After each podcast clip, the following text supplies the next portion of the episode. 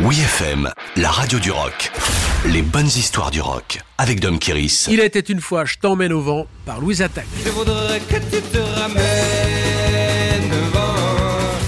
Au milieu des années 90, pour un jeune groupe, il était plus facile de débuter dans les bars que dans les salles dédiées à la musique amplifiée réservée à l'élite. La proximité avec le public a créé une nouvelle approche sans phare et ancrée dans la vie réelle.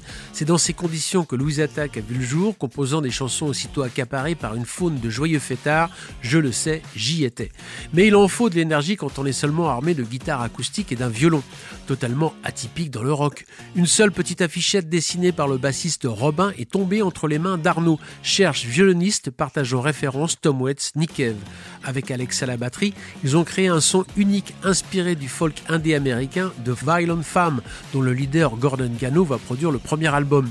L'autre atout est le phrasé en français de Gaëtan Roussel qui rappelle Jacques Brel dont ils reprennent Vesoul à fond la caisse.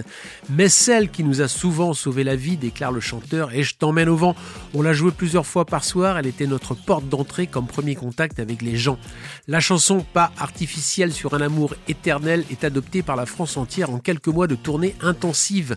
L'hymne à la joie festive est devenu la locomotive d'un premier album paru en 1997 sur le label indépendant Atmosphérique un premier disque de folk rock en français qui pulvérise le record de vente d'un artiste inconnu à plus de 3 millions d'exemplaires à ce jour. Aujourd'hui, Louise fête ses 25 ans. Bon anniversaire.